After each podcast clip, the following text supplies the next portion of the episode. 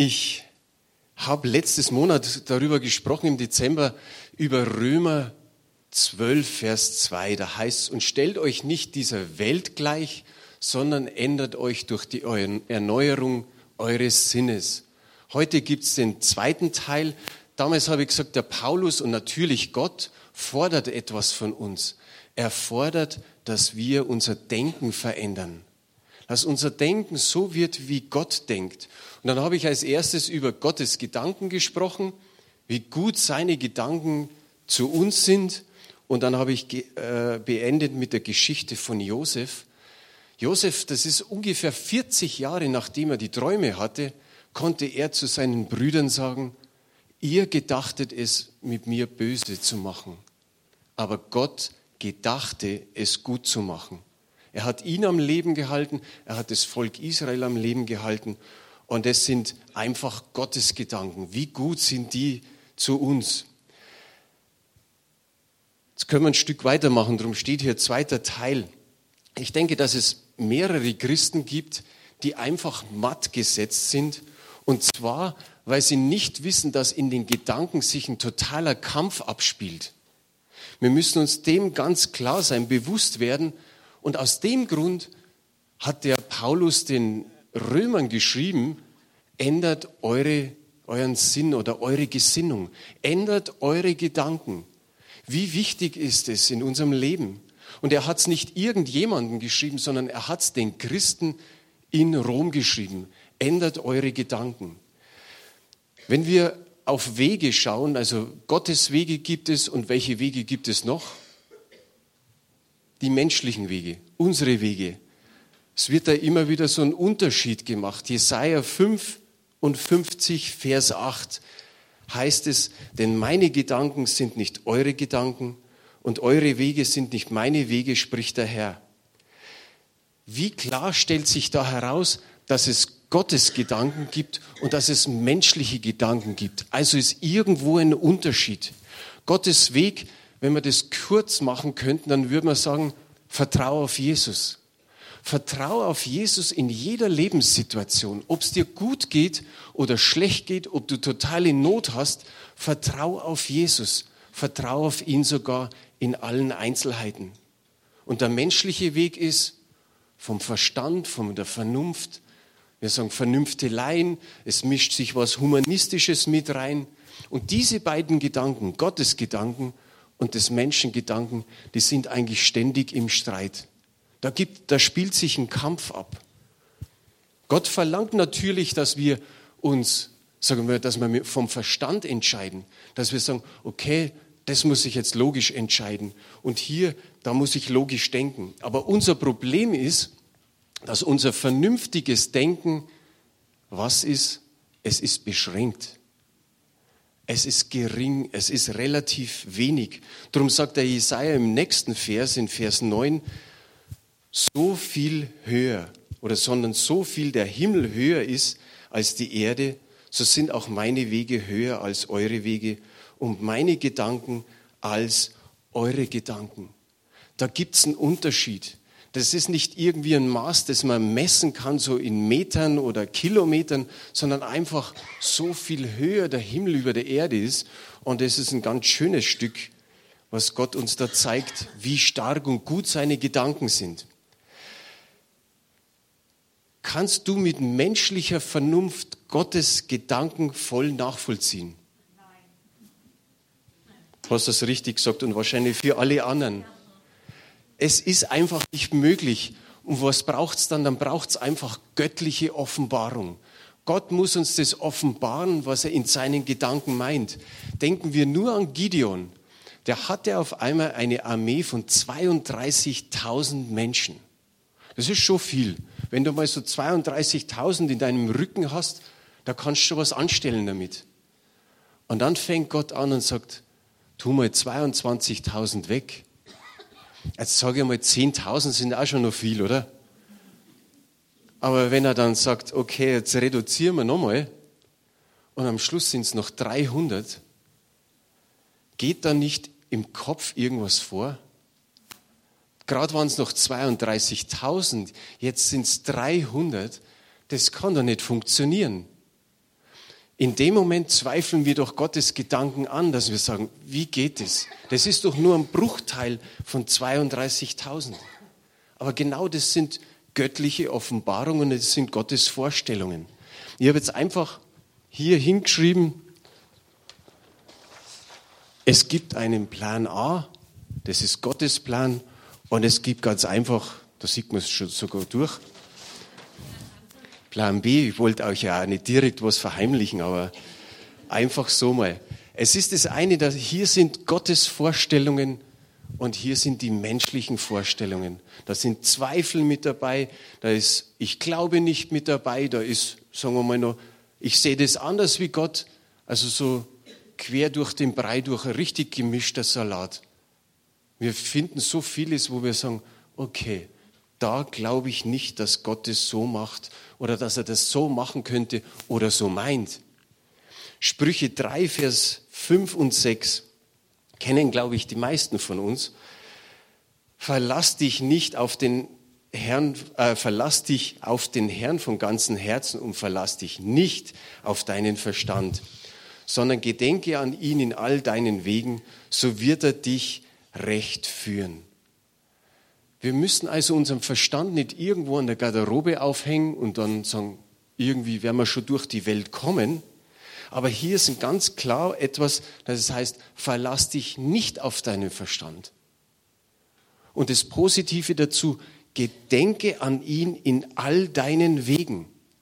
Verlass dich auf ihn, gedenke an ihn in all deinen Wegen.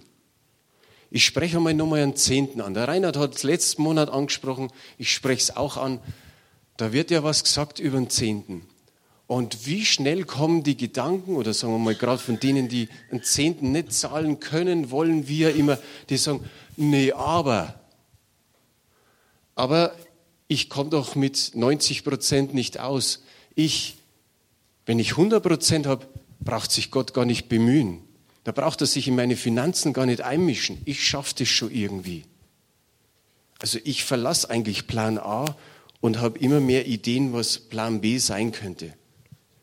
Die Wirksamkeit von Plan A wird bestimmt durch deine persönliche Überzeugung, dass Gottes Gedanken und seine Wege die richtigen sind.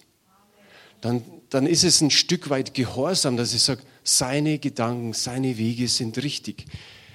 Die Auswirkung von Plan B wird dadurch bestimmt, wie viel Zeit und Kraft du in gewisse menschliche Gedanken investierst, die sich eigentlich gegen das Wort Gottes richten. Wenn Malachi 3, Vers 10 eben sagt, prüft mich, sagt Gott, indem ihr den Zehnten zahlt, dann werde ich euch was machen? Das Fenster, äh, des Himmels Fenster aufmachen und den Segen herabschütten in Fülle. Ich glaube, in der Elberfelder heißt, äh, da ist nicht mehr äh, Raum genüge, da ist nicht mehr, kein Platz mehr da. Stell dir mal vor, du hast keinen Platz mehr für, von dem ganzen Segen, der von Gott kommt. So bis zur Zeit den Schnee runterhaut, du, du gibst dein Zehnten und er sagt, ich werde da mal den Segen die Fülle geben. Und wie viele Gedanken kommen immer wieder, ja, aber, ja, ich habe schon mal probiert oder es hat nicht funktioniert und ich mache nicht mehr und ich tue nicht mehr. Und es ist Altes Testament und es ist Gesetz und, uh, und was man alles dagegen stellen kann. Aber ist es nicht gegen eigentlich seinen Plan A? Und das Schlimme ist, wenn wir die Gedanken haben, die sich gegen das Wort Gottes stellen, also Plan A, dann mache ich mir Plan B falls der irgendwie nicht funktionieren sollte.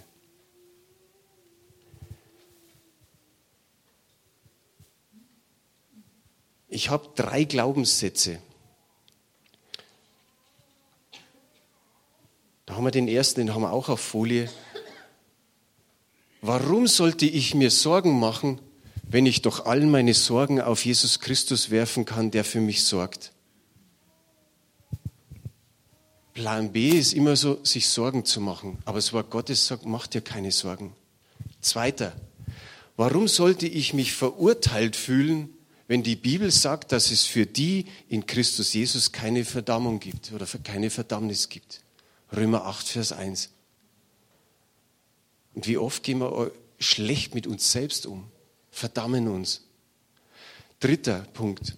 Warum sollte ich sagen, ich kann nicht, wenn die Bibel sagt, ich kann alles durch den, der mich mächtig macht, Christus? Philippa 4, Vers 13. Das sind so Glaubenssätze. Wenn ihr wollt, ich habe 20 Stück davon, ich kopiere die und gebe es euch. Und dann lest es euch zu Hause durch. Das macht so viel aus. Du stehst ganz anders da. Du kannst dir das immer wieder vorlesen und immer wieder wiederholen. Und so wie der Daniel letzte Woche gesagt schreibst am Spiegel hin. Gut, 20 so Sätze werden ein bisschen schwierig sein. Brauchst einen Riesenspiegel. Aber wie auch immer. Aber das ermutigt. So, wenn du sagst, ich kann nicht evangelisieren, in Anführungsstrichen. Ich kann nicht mit anderen reden, doch du kannst mit anderen reden. An der Kasse und wo auch immer. Wir, wir jetzt die Beispiele letzte Woche gehört haben, ich habe das super gefunden, Wolfgang, da, so dass man einfach sagt, okay, der Beifahrer, der wird gelobt und der sagt, wieso lobst du mich? So schnell kommen wir ins Gespräch und dann sagt er, weil ich den Herrn in meinem Herzen habe. Wie wunderbar ist es. Machen wir weiter. Ein Beispiel, so mit Plan A und mit Plan B. Eine christliche Ehe. Jesus oder der Herr sagt, lebenslänglich. Bis, bis dass der Tod euch scheidet. Das ist Plan A. Und dann gibt es, ich sage mal so ein Beispiel, ein christlicher Mann, der nicht so zufrieden mehr ist mit seiner Frau, mit seiner christlichen Frau und schaut sich schon mal um falls die Ehe nicht mehr funktioniert, ja, welche Frau könnte es dann sein? Welche Frau nehme ich mir dann? Was macht er? Er zweifelt den Plan A von Gott an. Das sind nicht mehr 100 Prozent, sondern 80 und er macht sich schon zu 20 Prozent irgendwelche Gedanken. Vielleicht gibt es den nächsten Streit in dieser Ehe und dann geht schon 50-50. Es geht ständig in seinen Gedanken hin und her, ja eigentlich da, aber Gott wird schon verstehen. Es gibt keine Option dafür. Es gibt keinen Plan B. Es gibt hier an dieser Stelle keine Option, aber man lässt die Gedanken spielen, man schmiedet Pläne und irgendwann ist es soweit. Da springt man vom Plan A auf Plan B und dann wieder zurück und dann wieder da. Das ist fast wie so ein Scheibenwischer. Der Jakobus sagt in Kapitel 1, Vers 8, ein Zweifler ist unbeständig auf allen seinen Wegen. Woher kommen Plan B-Gedanken? Woher kommen diese Gedanken? Steht schon der Mensch dort, gell? Von unserem Fleisch und von unserem Feind, von Satan. Das sind zwei Punkte. Bevor du Christ geworden bist, was hat da regiert? Dein Fleisch. Dann hast du gesagt, es gibt sowieso in dem Sinn keinen Plan A.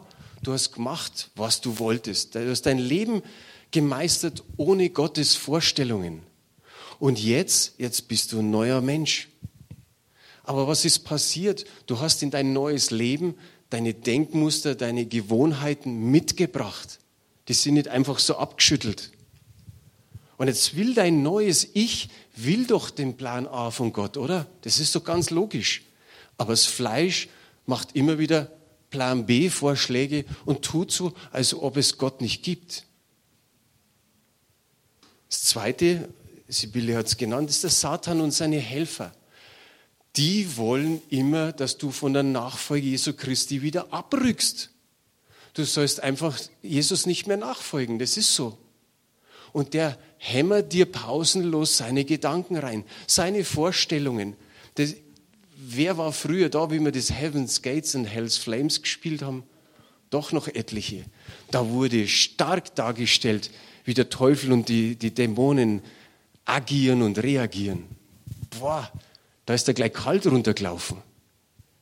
Und genauso ist es. Der Feind haut dir pausenlos, wie wenn du ständig mit dem Hammer auf den Nagel schlägst, haut dir seine Vorschläge entgegen. Wir merken es oft nicht. Das kommt irgendwie und man merkt es nicht. Und da kommt dieses alte Gedankenmuster, dieses alte Verhaltensmuster. Und es ist ein ständiger Konflikt, darum habe ich vorher gesagt, man merkt es oft gar nicht so. Aber das geht einfach rüber und nüber und wieder rüber und nüber. Du kommst dir vor wie so ein Ping-Pong-Ball. Psch, wirst rübergeschmettert, nübergeschmettert, rübergeschmettert. Und es klingt irgendwie hilflos, dass wir, dass wir ja keine Chance haben. Aber jetzt kommt ein richtig gutes Wort. Zweiter Korintherbrief, Kapitel 10, Vers 3 bis 5. Denn obwohl wir im Fleisch leben, kämpfen wir doch nicht auf fleischliche Weise. Denn die Waffen unseres Kampfes sind nicht fleischlich, sondern mächtig im Dienste Gottes, Festungen zu zerstören. Wir zerstören damit Gedanken und alles Hohe, das sich erhebt gegen die Erkenntnis Gottes und nehmen gefangen alles Denken in den Gehorsam gegen Christus. Da lesen wir es klar, dein Fleisch oder, oder der Satan, den besiegst du nicht irgendwie mit, mit Muskelkraft, sondern da braucht es dieses Göttliche, einfach dieses Vollmächtige, dass das, was da an Festungen und manche schreiben Bollwerke in unseren Gedanken zerstört wird. Und darum ist es immer wieder wichtig, die Bibel zu lesen, wie vorher bei diesen drei Glaubenssätzen, dass wenn unser Ich sagt, es geht nicht, sagt Gott, aber doch, durch ihn. Bollwerke sind negative Denkmuster. Da kommen irgendwie, irgendwelche Wiederholungen immer und immer wieder. Du hast in deiner Kindheit oder Jugendzeit vielleicht öfter gehört, du bist immer der gleiche. Du kapierst es nie. Du bist dumm. Wie oft hast du vielleicht gehört, du bist dumm. Du schaffst es nie. Immer bist du der Letzte oder der Loser, wie auch immer. Da hat sich irgendwas, ja, sage ich mal, richtig hineingebrannt in unser Innerstes. Und irgendwann geht es in unserem Leben immer wieder hoch, wo man sagt, da ist schon wieder einer, der irgendwie in die Richtung kommt. Wie kommt es zu diesen Bollwerken? Wir sind in diese Welt einfach hineingeboren. Wir sind körperlich lebendig, aber es heißt geistlich tot in diese feindselige Welt hineingeboren. Wir, wir haben so gewisse Lebensimpulse mitbekommen. Wir werden beeinflusst von irgendwo. Da werden wir in ein Schema hineingepresst. Da wird noch irgendwas, sagen wir mal, geprägt und wir werden beherrscht vom Feind. Der Feind ist da, wir merken es gar nicht. Da waren Bücher, da waren Filme, da ist Musik, irgendwelche Orte, irgendwelche Erlebnisse, irgendwelche Begegnungen. Da ist die Familie, Freunde, Nachbarn, das sind Lehrer, das sind Arbeitskollegen, alles prägt irgendwie. Und du hast so eine Überlebensphilosophie oder eine Erfolgsstrategie, wenn man es positiver ausspricht. Aber du entwickelst es über de, in deinem Leben. Und auf einmal kommt diese Neugeburt, deine Sünden sind weggewaschen. Hurra, preis den Herrn. Aber dieses Denkmuster ist so drin in deinem Fleisch, dass es nicht einfach weg ist. Drum sagt der Paulus, stellt euch nicht dieser Welt gleich in Römer 2, Vers 2, sondern ändert euch durch die Erneuerung eures Sinnes. Und wir versuchen es und wir wissen auch, wir werden versucht. Da ist immer wieder Versuchung. Das ist dieser Plan B. Und da weiß der Satan, da kann er immer noch mal irgendwie was tun. Jesus war in der Wüste und ist 40 Tage versucht worden. Pausenlos 40 Tage. Eigentlich noch mit dem Schlimmsten, was es gibt, mit dem Wort Gottes. Und Jesus konterte mit dem Wort Gottes zurück. Der Feind ist schlau. Und dann heißt es, nach 40 Tagen, der Teufel wich eine Zeit lang. Er war mal kurz weg, aber dann kommt er wieder. Und genauso ist es bei uns. Er versucht es immer wieder und er weiß im Endeffekt, wo wir verwundbar sind. Ich habe die letzten Wochen mit vielen Christen reden können, auch aus anderen Gemeinden. Durch die evangelische Allianz ist es ja schön, mal irgendwo anders hinzugehen und dann da wieder welche zu treffen und hier. Ich kam in ein Gespräch mit einem, der, der war Mitte 50. Ich glaube, er ist so ein Jahr Christ. Und dann sagt er irgendwie, erzählt mir ein bisschen seine Geschichte von Drogen und Alkohol und Pornografie und alles, die ganze Palette. Und er sagt, irgendwie war mein, mein altes Leben irgendwie einfacher, vielleicht sogar ein bisschen bequemer, schöner. Und dann sage ich, ja, schöner. Du warst es halt fünfeinhalb Jahrzehnte so gewohnt. Und jetzt sollst halt einiges nicht mehr tun, aber Jesus hat dich befreit von dem, von dem, von dem. Und du musst dir klar sein, der Feind haut dich immer wieder an. So, der Feind kommt immer wieder und er wird sagen, komm, trink halt mal. Trink halt mal. Dann hat er mir gesagt, er hat tatsächlich mal wieder einen über den Durst getrunken. Da sage ich, kann mal passieren. Sage, aber pass auf, dass nicht wieder passiert und wieder passiert und nochmal passiert und dass die Abstände knapper werden und dass du dann irgendwann in deinem Suff sagst, jetzt kann ich ja nochmal einen Joint rauchen und dann schaust du im Internet eben deinen nächsten Pornofilm an. Und dann bist du nämlich wieder an dem Punkt, wo du vorher warst. Und da wirst du nicht glücklich. Er hat gesagt, ja, hast recht. So, der Feind ist doch ständig da, der will, dass du wieder wegkommst. 55 Jahre hast du ihn mehr oder weniger nicht interessiert, weil du gehörtest ihm. Du hast machen und tun können, was du wolltest. Und jetzt in dem Jahr, wo du die Herrschaft gewechselt hast, wo Jesus Christus dein Herr ist, jetzt greift er dich an. Und jetzt macht er dir ja das wieder schmackhaft, wo du früher einfach versagt hast. Und so ist der Feind. Wir kriegen immer wieder die Bedürfnisse der Welt so vorgelegt und statt sie bei Jesus zu befriedigen, sage ich mal, gehen wir wieder in die Welt zurück. Ich mache es jetzt einfach mal so pauschal. Aber es heißt hier jetzt sofort die Gedanken gefangen nehmen in den Gehorsam gegen Christus. Sonst wird aus den Gedanken eine Möglichkeit, dann kommen die Gefühle dazu und man gibt einfach der Versuchung nach. Viele Frauen kriege ich immer wieder mit, wollen abnehmen. Ich habe so eine Geschichte gelesen, da ist eine Frau, die ist ziemlich dick und die sagt sich, jetzt esse ich länger keine Süßigkeiten mehr. Und die hat immer einen Supermarkt gehabt, wo sie die ganzen Süßigkeiten einkauft hat. Und dann hat sie gesagt, ich werde nicht einmal mehr am Supermarkt vorbeifahren. Sie setzt sich ins Auto und sie fährt an Richtung zum Supermarkt. Sie sagt aber, ich werde nicht da halten und hält da. Sie sagt, ich werde nicht reingehen und geht rein. Ich werde nicht an das Regal gehen, wo die Süßigkeiten sind und geht an das Regal. Ich werde diese Packung nicht in den Wagen reintun. Sie tut es aber. Ich werde es noch an der Kasse abgeben. Sie gibt es nicht mehr ab. Sie wird es daheim nur in den Schrank tun und nicht anrühren. Sie holt sie raus und rührt sie an und dann heißt es einfach nur essen, essen, essen, essen. Das heißt so, wir sollten ganz am Anfang beginnen. Wenn der Gedanke kommt, dass man sagt, nee, das tue ich nicht. Wie schnell ist es passiert? Wir brauchen nur mal uns Männer anschauen. Keiner ist gefeit davor. Da kommt eine hübsche Frau dir entgegen, schaust sie an. Und jemand hat mal gepredigt, der erste Blick ist nicht zu verurteilen. Du siehst ja irgendwie jeden Menschen, der dir entgegenkommt, nur so zum ersten Mal. Aber dann heißt, was ist mit dem zweiten Blick? Was ist mit dem dritten Blick? Vierten, fünften, sechsten, siebten, achten? Da lacht einer. Ich, ich habe vor Wochen, habe ich echt in einer Sendung gesehen, da haben sie den Männern so eine, so eine Kamera, das war fast so wie eine Taucherbrille, so aufgesetzt, damit man sieht, wo die Blicke hingehen, wenn eine Frau entgegenkommt. Die Männer waren schockiert danach. Sie wussten selber gar nicht, wo sie überall hingeschaut haben. Und dann wurde ihnen das vorgeführt.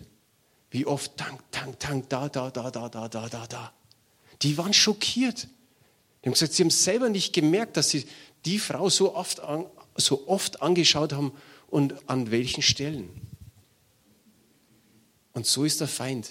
Der Feind schafft es, dass uns immer wieder irgendwo trifft. Matthäus 5, Vers 28 sagt Jesus, ich aber sage euch, jeder, der eine Frau mit begehrlichem Blick ansieht, hat damit in seinem Herzen schon Ehebruch mit ihr begangen. Ich finde es so gut, dass Jesus da anfängt, bei dem Blick und nicht erst, wenn, ich sage mal, wenn beide schon in der Kiste liegen, sondern ganz früh fängt Jesus an. Und ich sage immer, das ist doch ein, ein Hilfsmittel für alle Männer. Es gibt Frauen auch, wo es andersrum passiert. Aber das ist doch ein Hilfsmittel für Männer und generell ist die Bibel ein Hilfsmittel für uns, dass Jesus uns an manchen Stellen einfach warnt und sagt, pass hier schon auf. Er sagt nicht, ja, ihr seid irgendwann dann so reife Christen, da steht ihr drüber. Das, das juckt euch nicht mehr, da, da habt ihr kein Problem damit. Nein, Jesus hilft uns da.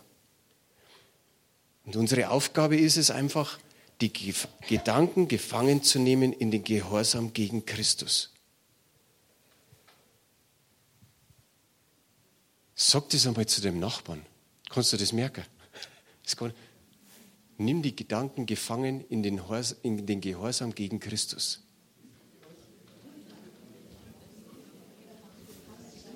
Amen.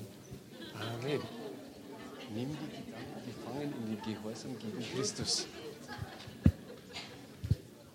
Super. Wie gesagt, 2. Korinther 10, der Vers 5. Da steht es drinnen. Das ist die erste Aufgabe für uns, dass wir das tun. Die zweite Aufgabe ist, nicht mehr darüber nachdenken. Wenn du merkst, oh, das trifft mich, das hat mich letztes Mal getroffen, mach nicht so einen Tagträumer, der dann immer wieder sagt, okay, da denke ich nochmal dran, ah, das war doch irgendwie cool oder so. Nein, denk nicht mehr dran. Und der dritte Punkt ist, was wir tun sollen, sich abwenden davon. Der Paulus sagt an vielen Stellen, fliehe.